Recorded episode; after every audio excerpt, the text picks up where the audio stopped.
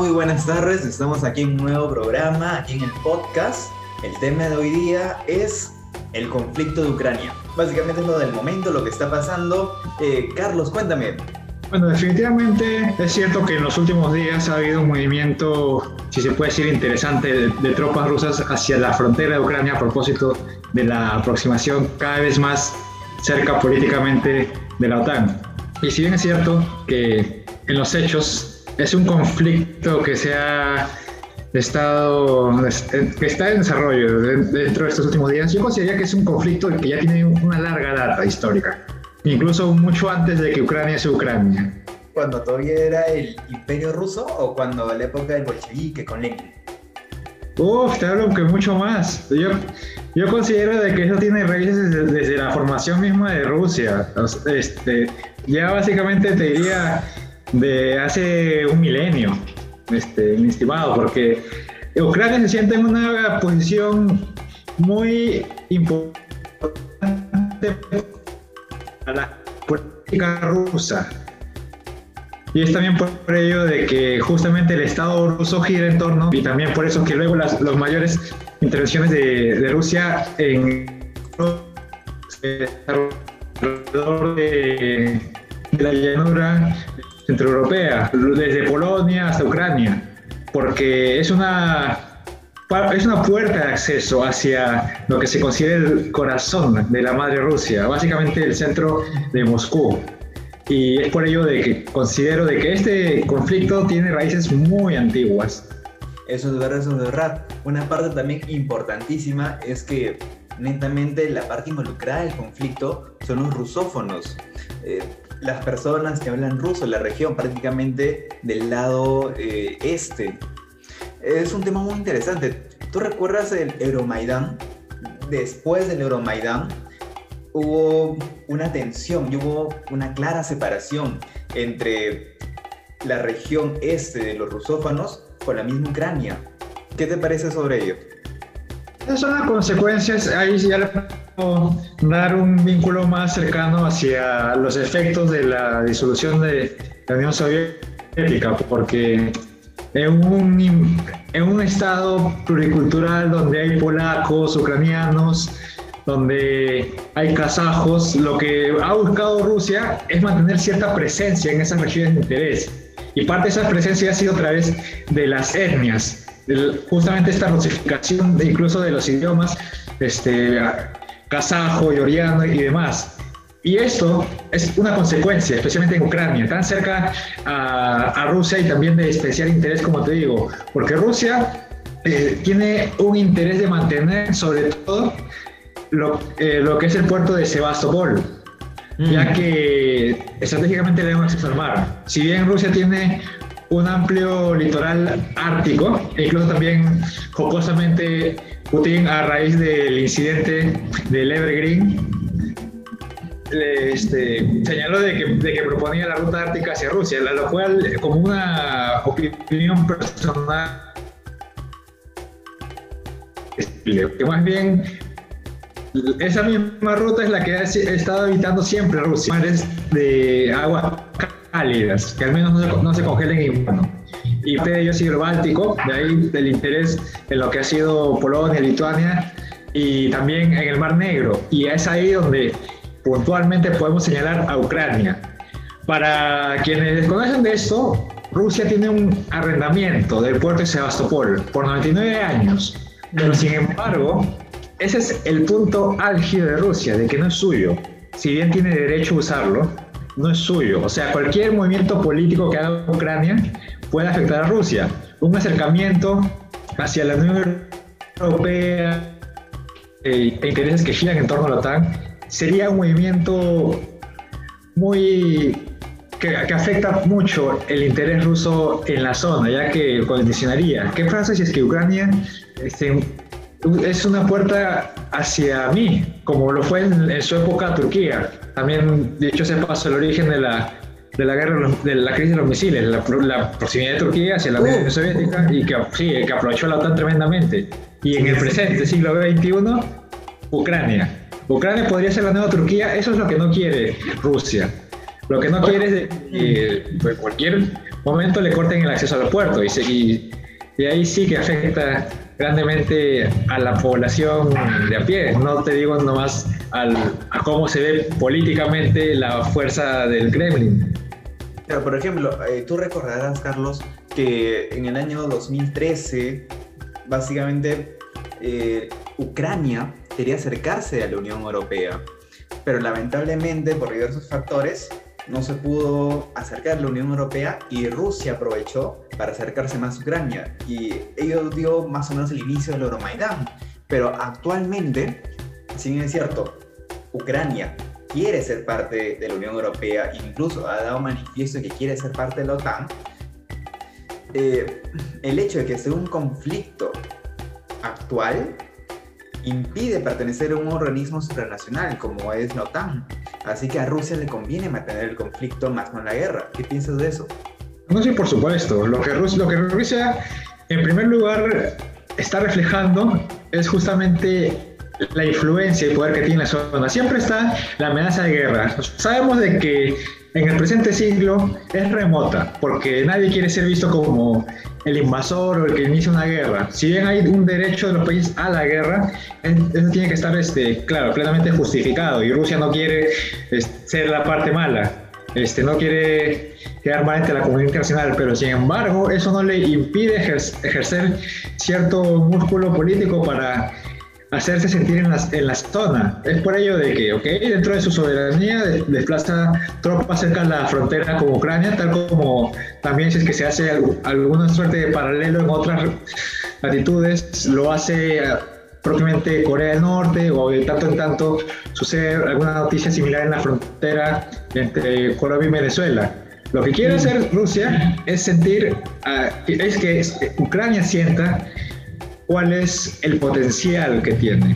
Porque Rusia, después de todo, después de la Unión Soviética, ha querido siempre mantener esos vínculos cercanos con las ex repúblicas. De ahí que al día siguiente de haberse disuelto la Unión Soviética se funda la Comunidad de, Estados este, Independientes. Básicamente una colección de repúblicas ex soviéticas y también del ex imperio ruso. No es coincidencia. Como le digo, es el interés geográfico y político que refleja especialmente Ucrania, y no solo Ucrania, Sebastopol. Por ello es que los conflictos en la zona inician ahí. La guerra de Crimea, desde, lo más antiguo, y también lo más reciente, esta intervención, al punto de declararlo como un oblast y una ciudad federal. Básicamente quiere a Sebastopol a perpetuidad, solamente que no quiere señalar que es un ano y voluntario de la comunidad rusófona. Es ahí donde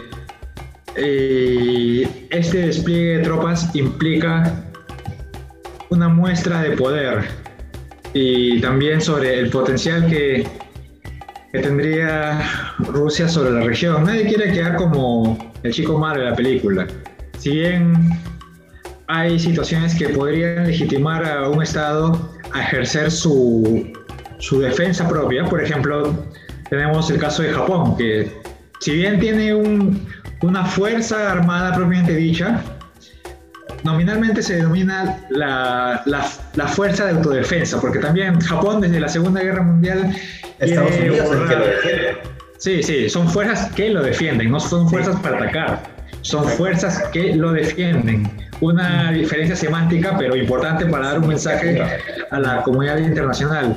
Claro, y es por ello que el despliegue de tropas se realiza en la frontera, una suerte de ejercicio, como también realizan de tanto en tanto otros países para demostrar cierta firmeza y, si es que se puede decir, cierta amenaza en caso de que algo escale, porque esto se hace para disuadir dentro de una política de disuasión.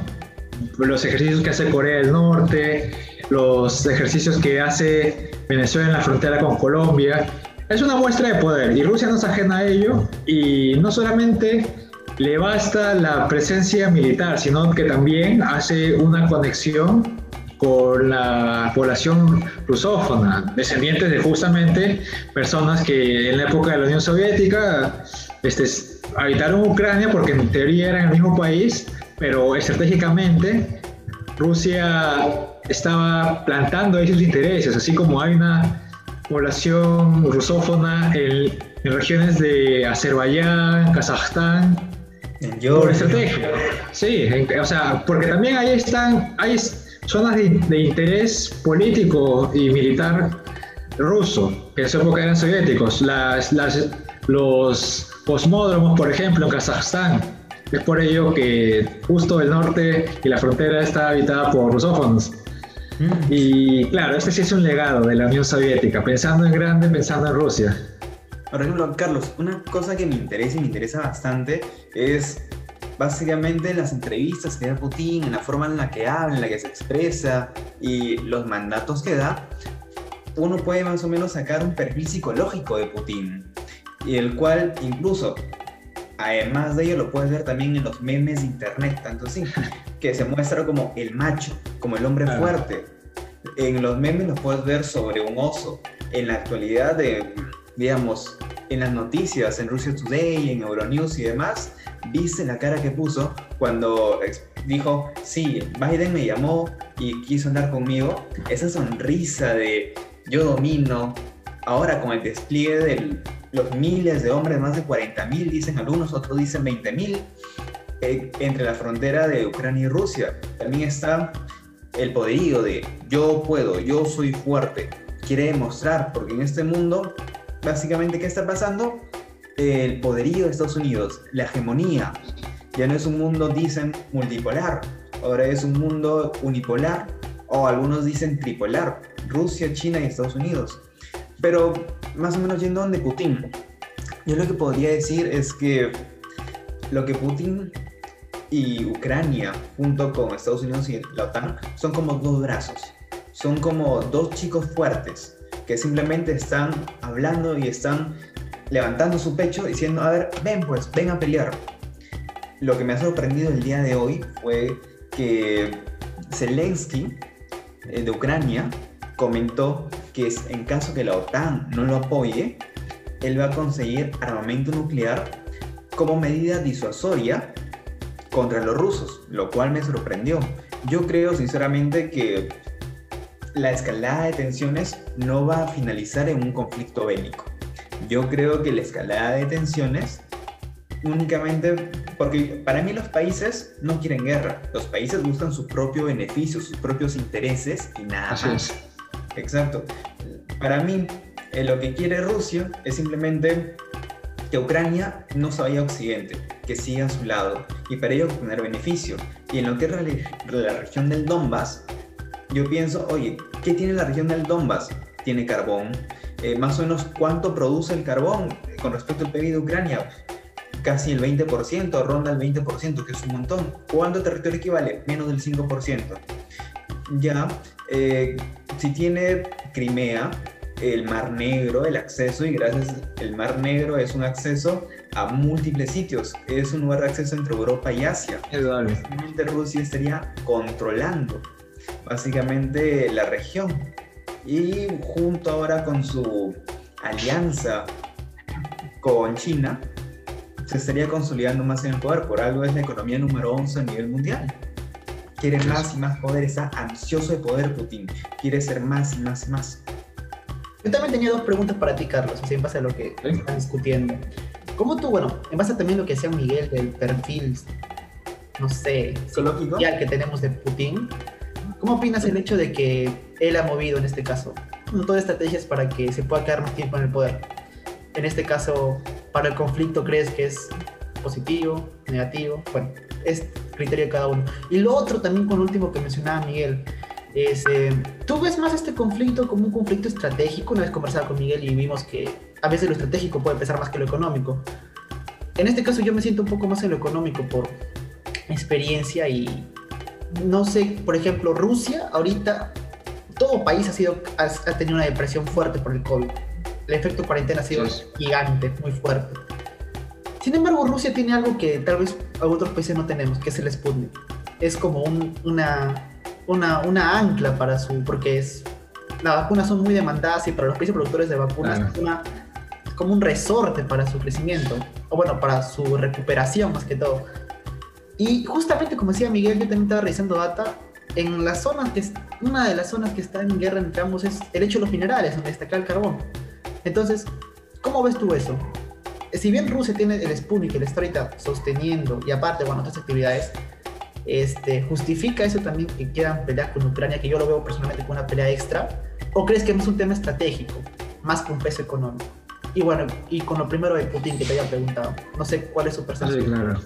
No, mi percepción de Putin es de que es un, es un hombre que tiene un gran carácter. Él no es de ser fácilmente y también es un gran estratega. Este, si es que esto adelanta cierta este, respuesta a la segunda pregunta. Él es un gran estratega, no por las puras, ha pasado por las filas del KGB y, y tampoco por, pues, por las puras ha estado dentro de la política rusa desde inicios del, del milenio. Básicamente ha habido un presidente que no ha sido Putin dentro de lo que va del siglo XXI. Y aún así Putin ha sido su primer ministro. O sea, básicamente el poder entre las sombras. Putin nunca ha abandonado el poder. Hasta, hasta recuerdo haber leído alguna vez este, un artículo donde se lo tildaba del zar Vladimir el último.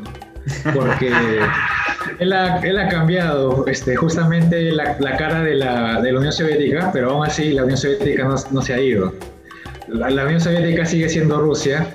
Claro que aún el, mundo, el mundo ha cambiado, ya no es un tema ideológico de comunismo, capitalismo, Estados Unidos versus Rusia, porque es indudable que la Rusia de hoy no es la Unión Soviética de antes, y que también hay un tercer agente que es China.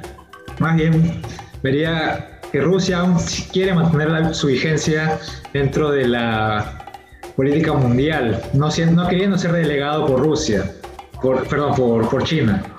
Y, eso también es, es lo, lo capcioso de, de, Rusia y que también ha generado siempre un escepticismo sobre qué es Rusia, porque muy aparte de ser un, un, país dividido entre dos continentes, es precisamente un país que no se acerca ni a un continente como Europa, ni al otro como Asia, porque si bien la gran parte de su población está en la parte europea, son euroscépticos, porque, como les digo, el, el corazón de Rusia está alejado de Europa y siempre ha buscado evitar que la política europea influya dentro de la política rusa. Es también de ahí el, el, interés de mantener estados satélites, no, no solo como Unión Soviética, sino también como el Imperio Ruso, de estar, de estar conquistando Polonia, Lituania, los países bálticos, no solo por el mar, sino también para tener un espacio en caso de que por ejemplo, Alemania o cualquier otra potencia como Turquía se, se expanda por ahí, tiene un cierto tiempo de reacción. Y lo mismo va hacia el otro lado en Asia. De, si es que alguna amenaza viene del otro frente, igual tiene un cierto tiempo de reacción. Y es ahí donde se quiere mantener vigente Rusia, a propósito del tercer agente que es China. Si bien son aliados, es cierto, no, no hay que negar que que Rusia y China coinciden en muchas posturas. No, sí, claro, ya se han traicionado antes, no voy a negar eso. No son mejores amigos, pero ya se han traicionado antes. Inclusive, este, claro, el, el resquebraje sino-soviético, pero mm. aún así no quiere ceder. O sea, son buenos amigos, pero los, eh, como diría el, el, común de la gente, son buenos amigos. Pero si hay algo que, es, que hay que tener presente en la política internacional es que los países no tienen amigos, tienen aliados. Y es por ello de que Rusia también no quiere quedarse relegado dentro de esta este, competencia en la economía mundial y quiere acceder a recursos que a China le sobran como el carbón. Hay también la importancia de querer tomar la región del Donbass eh, de Ucrania. Sí, no, las tierras, las tierras raras las, las consigue de una otra manera. También es por ello de que van hacia otras regiones. O sea, mm. aún quieren tener la, competencia de acercarse hacia otros países fuera de ya el ámbito europeo, este, como, como África o Sudamérica, eh, al estilo de China y, su ruta de, la seda. De la seda este, y también su collar de perlas. O sea, China mm. tiene, aparte de de, una, de una política clientelista con, con el apoyo a ciertos gobiernos, también tiene una política de apoyo en infraestructura y en lo que es la zona del Índico, la construcción de estos puertos. Bueno, apoyo entre comillas. Claro, apoyo entre comillas. Como te digo, los, los países no tienen amigos, tienen aliados, y, lo cual no es malo ni tampoco es cínico, es, es la realidad, porque cada país, al igual que cada persona, tiene necesidades y limitaciones.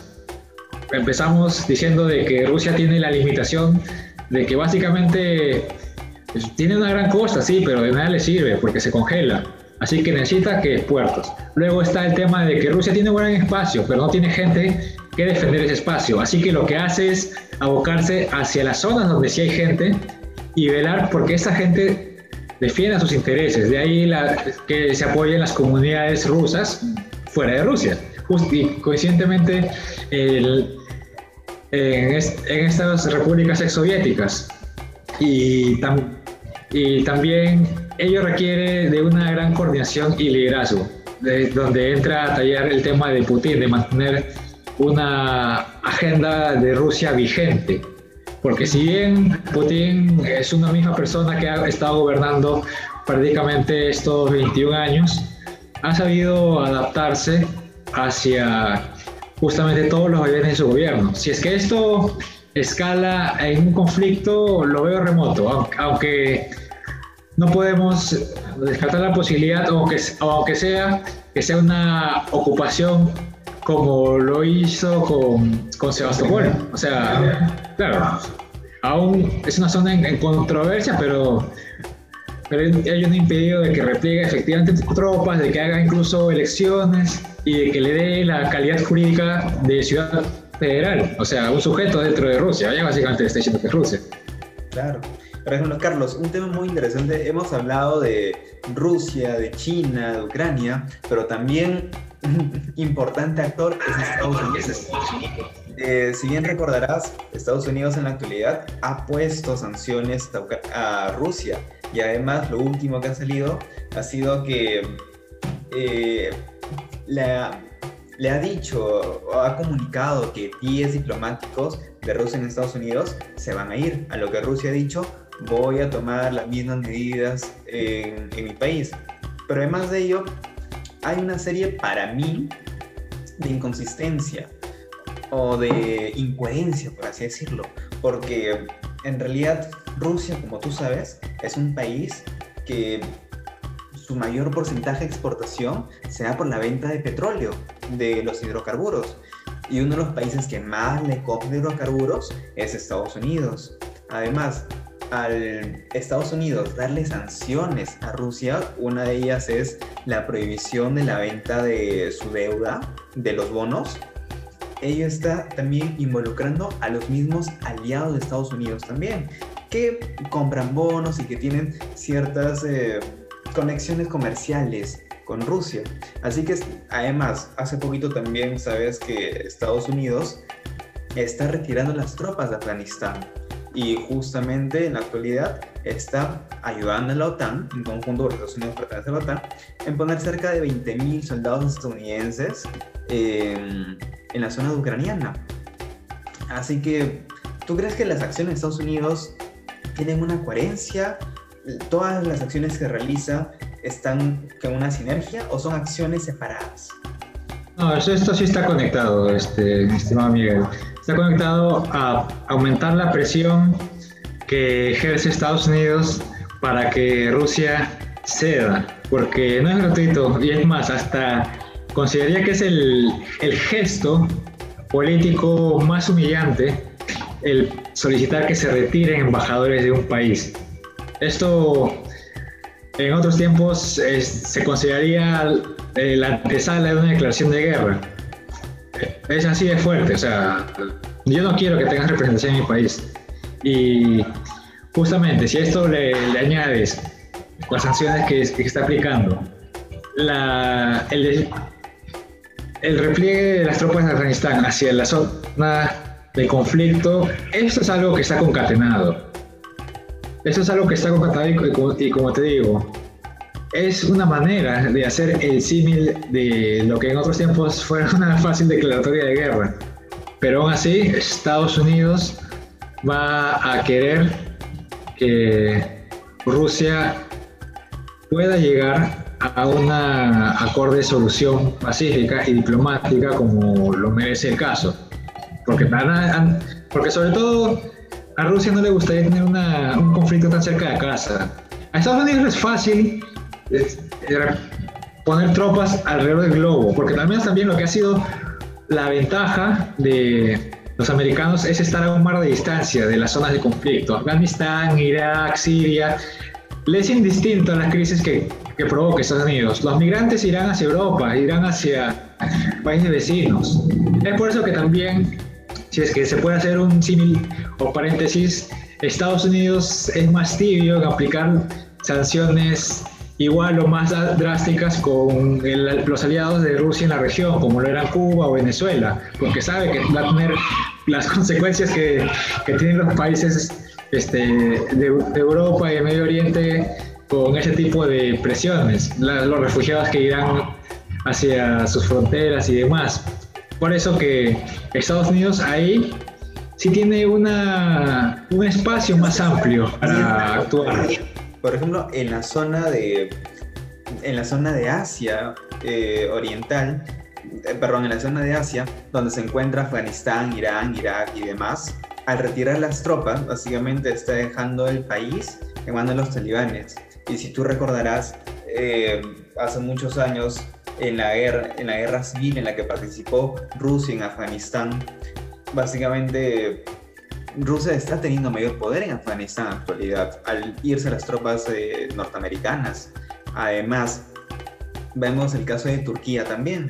Si bien es cierto, Turquía pertenece a la OTAN y Turquía le ha dado eh, esta ayuda militar y financiera a Ucrania, también por otro lado Turquía está, eh, vamos a decir, extorsionando a la Unión Europea diciéndole, dame dinero si no quieres que los migrantes vayan a Europa. Así que yo lo que veo ahí es un conflicto, digamos, por un lado Estados Unidos está perdiendo poder, porque para mí, yo pienso al ver la geopolítica mundial, digo, Estados Unidos la Unión Europea tienen una cercanía. Cuando alguien, como digamos Turquía, que está dentro de la Unión Europea, perdón, dentro de la OTAN, y perdón, la dentro de la OTAN, en la cual también pertenece a Estados Unidos, está intentando eh, sacarle provecho a la Unión Europea, que es aliado de Estados Unidos, de un modo u otro, está también interfiriendo con Estados Unidos. Y al Estados Unidos dejarlo pasar, está perdiendo poderío. Supuestamente, ¿quién en Estados Unidos? El que se denominó el policía del mundo. El que está en básicamente cerca de más de 50, más de 60 países alrededor del globo, el que tiene bases militares alrededor del mundo. Y está dejando pasar esa oportunidad de control, está dejando que otro país se asiente y domine la región, que está sacando provecho, cosa que hace muchos años no hubiese permitido. Bueno, eso es parte de, la política global y de la estrategia que va a tener en la zona, porque sabe que lo que cuesta destacar soldados en una, una determinada misión. Así que en lugar de, de replegar, de, solicitar más, lo que va a hacer es reubicarlos. O sea, Afganistán ya no es una zona de importancia estratégica como lo era antes en el auge de los talibanes, cuando ya este, estaba álgida la denominada guerra contra el terrorismo, tal como la bautizó Bush. Ya eso es una cosa del pasado. Sigue vigente aún la memoria de los, de los americanos, es cierto, pero ya no tiene esa urgencia de antes. Así que es una pequeña sesión, si es que se podría decir, para atender un incendio más reciente y así poder estar más cerca de donde se le necesita. Esa es mi apreciación sobre por qué Estados Unidos estaría retirando las tropas de Afganistán, considerando que eso sería favorable para los rusos. Mm, no sé. Bueno, volviendo al caso de Ucrania, lentamente, eh, Ucrania tiene ese conflicto con su zona este desde hace muchos años. La cuestión es, seguramente has visto en las noticias, en algunos textos y demás, que Rusia está apoyando o básicamente le está permitiendo, eh, le está vendiendo a estas zonas del Donbass armamento pesado. Y nosotros sabemos que los rebeldes antes ya han utilizado armamento pesado. Y además de los rebeldes también es el tema de los mercenarios que también ya han tenido acción en esa parte para enfrentarse a, a los militares ucranianos. En ese sentido, ¿tú crees que las sanciones se vayan a subir más rápido? ¿Cuáles son tu, ¿Cuál es tu pronóstico? ¿Tú crees que la zona este va a establecer un ataque pronto? No pronto, porque eso, eso sería, bueno, siempre, siempre es precipitado, siempre un ataque es precipitado porque no hay vuelta atrás.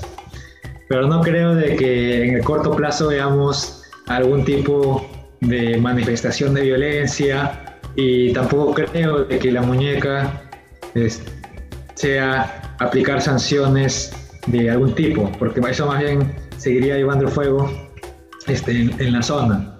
Quizás tengan pensado realizar algún tipo de, entrenamiento, de reconocimiento de, de, lo que fueran sus acciones para un mediano plazo. Quizás también fuera otra muestra de, de poder militar este, ante cualquier tipo de amenaza hacia justamente el territorio de interés. Yo dudo de que, de que escale la violencia. No creo de que incluso aquí se esté gestando algún tipo de movimiento nacionalista o terrorista. Yo creo de que es una táctica preventiva para que no les ocupen otra vez como justamente en 2014. ¿Tú crees que para ti qué cosa significa que Ucrania se haya salido de los acuerdos de Minsk? Yo creo que Ucrania quiere aprovechar su, su, posición entre Rusia y entre Europa, tal como lo, lo está haciendo Turquía. Porque esa es la ventaja de estar en el medio, de que, siempre, de que siempre hay dos partes de interés y uno se puede acomodar respecto al vaivén de los tiempos. Como te dije, Ucrania es importante para Rusia porque está en medio de Rusia y Europa. No solamente es un, es un campo este, apto para, para el cultivo, no solamente es un puerto estratégico hacia aguas cálidas, no solamente es una suerte de, de escudo entre cualquier conflicto que surja en Europa, sino que también es, un aliado que, que, puede ser utilizado eh, para actuar en Europa. Este, es una, si se puede decir, es, es, un satélite, es un satélite, para no llegar al término de migrante marioneta, pero es un satélite, este, Ucrania. Y es por, es por ello que Ucrania, siendo consciente de que Rusia tiene interés en el país, no quiere ceder tan fácilmente cualquier tipo de, vínculo económico, político o apoyo en determinada circunstancia, sino que quiere estar ahí, en el, en el vaivén. ¿Qué es lo, si es que Europa me pasa una propuesta más interesante, estaría considerándolo. Si es que Rusia aún presenta un potencial eh, con, más que allá como vecino, como aliado en esos temas, igual apoyo. Es por ello que Rusia quiere, perdón, Ucrania quiere limpiarse la cara de yo no soy una ex república soviética, yo no soy el, el patio atrás de Rusia, yo soy un país independiente y soberano y voy a aprovechar la situación que me da la geografía y la política, igual que Turquía. Eh, también se, ha proyectado el Bósforo como es, ese, esa bisagra entre Europa y Asia, así que hay que aprovecharla. Sí, eh, además de ello, hay una pregunta que también eh, florece en todo esto, es ¿por qué ahora nace el conflicto? El Euromaidan fue en 2014, la anexión de Crimea fue en 2014, han pasado seis años, los rebeldes de la región del Donbass, del Donetsk y del Luganés están allí desde el 2014 y, están, y están ah, obteniendo mayor poder militar, obteniendo misiles, armamento pesado y demás. ¿Por qué después de seis años? ¿Por qué esperar hasta ahora Rusia? ¿Por qué no antes? Es una pregunta interesante y también considerando los antecedentes que bien has escrito, estimado Miguel Ángel. Es una pregunta interesante que esperemos que, sea aclarada con, con la ventaja que nos, que nos da la, la del tiempo, pero esta es, es una secuela de, de la Unión Soviética. Como te digo, hay, es, hay gente de etnia rusa que se, que se vincula más con Rusia, pese a que no son nacionales de, mm. pero tienen ese sentimiento de pertenecer a Rusia. Quizás sea el, el, proyecto de una Rusia más grande, también está el potencial de energético, el, el potencial de poder proyectarse a, a, a que la Unión Soviética no se ha ido, sino que aún está con Rusia como actor principal. Rusia no, no va a ceder a China. Así que aún con todas las dudas que, que, nos impide revisar a más detalle y objetivamente en el presente, no, no puedo dejar de decir que efectivamente esto aún da para más. Aún la Unión Soviética no se ha ido, aún los rusos no se van a ir de la zona y Ucrania sobre todo va a ser el último rezago y el último que va a soltar Rusia alguna vez en su vida. Mira, yo tengo una hipótesis. Ahí me gusta imaginarme, yo me imagino allí en el momento. Eh, yo digo esto, en 1922, eh, con la revolución de bolchevique, cuando Lenin estaba en Rusia, eh, según lo que sé, es que protagonizó un genocidio en la zona del este de Ucrania y además comenzó a instaurar la cultura rusa a las personas, los sobrevivientes, para que esas personas, los hijos de los hijos de sus hijos vayan creciendo y sepan el idioma ruso, sepan la cultura, sean identificados con el país.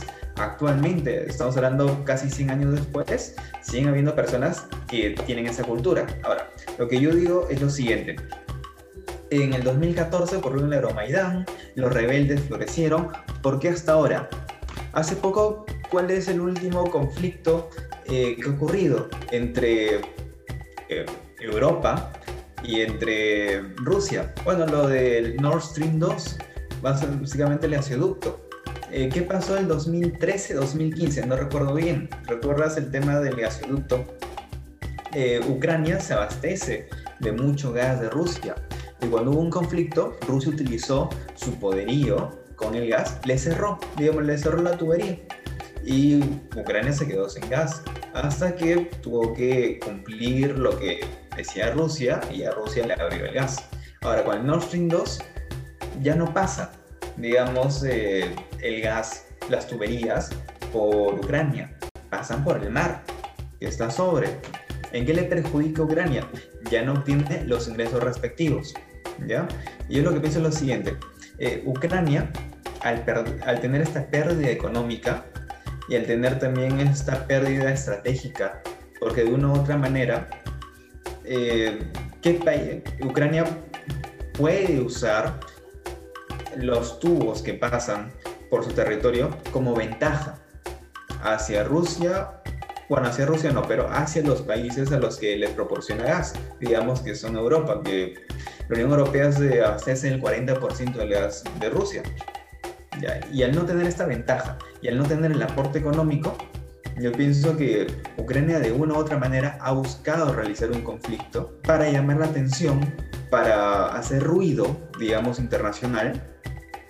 Y de esta manera Rusia eh, y poner entre los actores a Rusia, como Rusia, ¿por qué siempre estás apoyando a la región del Donbass? ¿Por qué estás apoyando a las repúblicas, a las autodenominadas repúblicas independientes del Donetsk y Lugansk? Eh, yo no quiero que las apoyes, ellas son mías, voy a poner mi interés allí, para tener el apoyo de Europa, para estar en los ojos del mundo, tener mayor protagonismo y de ahí que surja algo. Es lo que yo creo es el por qué ahora. No, sí, es una hipótesis este, implausible. Os digo, tengo consecuencia de, de, mantener esas fronteras vivas. O sea, gente que, ah, justamente porque los países se, y sus poderes se transmiten a través de las personas, ya que el concepto de Estado es algo que tiene que asumir uno, es por justamente las personas que se manifiestan y combinado a la posición de Ucrania entre Europa y entre Rusia, bien, bien es considerar esa variable. O sea, Ucrania es, es un importante punto de encuentro para el sector energético de la zona, tanto para Rusia, desde Rusia, hacia Rusia y, y, también con, con, Europa. Y eso es lo que quiere proyectar, de que puede hacerse sentir, de que ya no es este, una, un satélite ruso, de que, y también ese es el temor de Rusia, de que, de que Ucrania ya no sea su satélite, de que Ucrania pueda considerar alguna vez este tipo de, medidas que afecten a Rusia. Porque también evocando tu mención al Holodomor, eh, fue porque Stalin eh, reconocía de que la Unión Soviética depende alimentariamente, dependía en términos alimentarios altísimamente de Ucrania. Así que, bueno, la producción de, de las granjas ucranianas se va para la Unión Soviética y también para que la Unión Soviética pueda venderse con otros países. Vamos a exportar comida pese a que Ucrania no pueda comer. Así que, claro, es, es algo que si a, si a Rusia le cierra el caño, le afecta grandemente. Y también es por ello que no quiere que Ucrania piense por sí mismo. Y hasta la actualidad, Ucrania es un país claro. Bueno, y finalmente para más o menos concluir, Carlos, ¿qué, ¿cuál sería tu mensaje final sobre este tema? tipo, ¿cuál sería tu reflexión o conclusión sobre este tema? Y también, como esta es una organización estudiantil, es, bueno, una asociación estudiantil, ¿qué, ¿qué mensaje tú darías así a raíz de toda esta reflexión a chicos que están recién estudiando o se interesan por las relaciones internacionales? ¿Cuál sería tu mensaje para ellos o tu enseñanza para ellos? Bueno, a manera de, de conclusión y también una reflexión para todos nuestros amigos que nos están viendo y oyendo a través de distintos medios, consiste en que para interesarse y poder dialogar e investigar sobre temas de política internacional, hay que estar bien leído. No solamente considerar los hechos a un valor facial de lo que te dicen los periódicos o los resúmenes que te pasen en distintos medios de que Rusia está este, en la frontera de Ucrania, ah, entonces Rusia este, son los malos. No, sino que hay que ver a los países como actores. No hay buenos ni malos, hay intereses siempre. Cada país tiene un interés. Puede que no estemos de acuerdo con ello, pero siempre velando por, por el bien de su ciudadanía. Por otro lado, cada país debe ser consciente de los recursos no solamente naturales que tienen, sino también geográficos y políticos, porque ellos también implica una proyección de poder y también cómo es que se mantiene la influencia dentro de la comunidad internacional. Estados Unidos no es la potencia que es ahora solamente porque se llama Estados Unidos y porque te pagan dólares, sino es por una constante evolución y, demás, y varias variables este, que se han estado acumulando con el tiempo. Como te digo, el conflicto de Ucrania y Rusia es tan antiguo como el Rus de Kiev, porque precisamente de ahí nació Rusia. Y es ahí donde la investigación en distintos ámbitos es algo adecuado. Nunca dejen de preguntarse el por qué. ¿Por qué hay rebeldes en la zona? ¿Por qué es que Ucrania va o no va con la OTAN? ¿Por qué es que de tanto en tanto surgen este tipo de conflictos. Nunca dejen de investigar, nunca dejen de preguntarse y también nunca, nunca cedan a, a lo que le dice los medios frontalmente. Usen, usen un criterio este, de investigador y también sepan armar sus, sus hipótesis, sean válidas o no tal vez como este, la de Miguel, es una buena concatenación de argumentos, meter un poco de historia también este, la realidad actual, no hay, no hay que separar lo uno del otro y el potencial de, de recursos. Es por ello que sean instruidos. Un, alguien que analiza política internacional sabe distintas cosas que creo que una persona que no está interesada ignoraría. Y les forma también un mejor criterio, porque sobre todo es propio. Claro, la curiosidad es básica para la investigación. Llegas a saber hasta incluso lo que no esperabas saber. Así es. Una frase bien bonita que una vez escuché. Bueno, Carlos, la verdad el tema y el conversatorio y el debate con Miguel está muy, muy interesante. Creo que a todos nuestros oyentes y todo nuestro público que es de relaciones internacionales le va a gustar bastante. Este, una vez más agradecerte por tu tiempo este, y por tu disposición. La verdad espero y creo que esperamos volver a tenerte acá otra oportunidad, volver a conversar tal vez sobre otros temas. Las relaciones internacionales fluyen con el tiempo. Así es. Y nada, también agradecerle a Miguel y bueno, muchas gracias por tu tiempo, Carlos. Espero ustedes, que ustedes. adelante bastantes éxitos. A ustedes también, chicos. Muchas gracias. Hasta luego.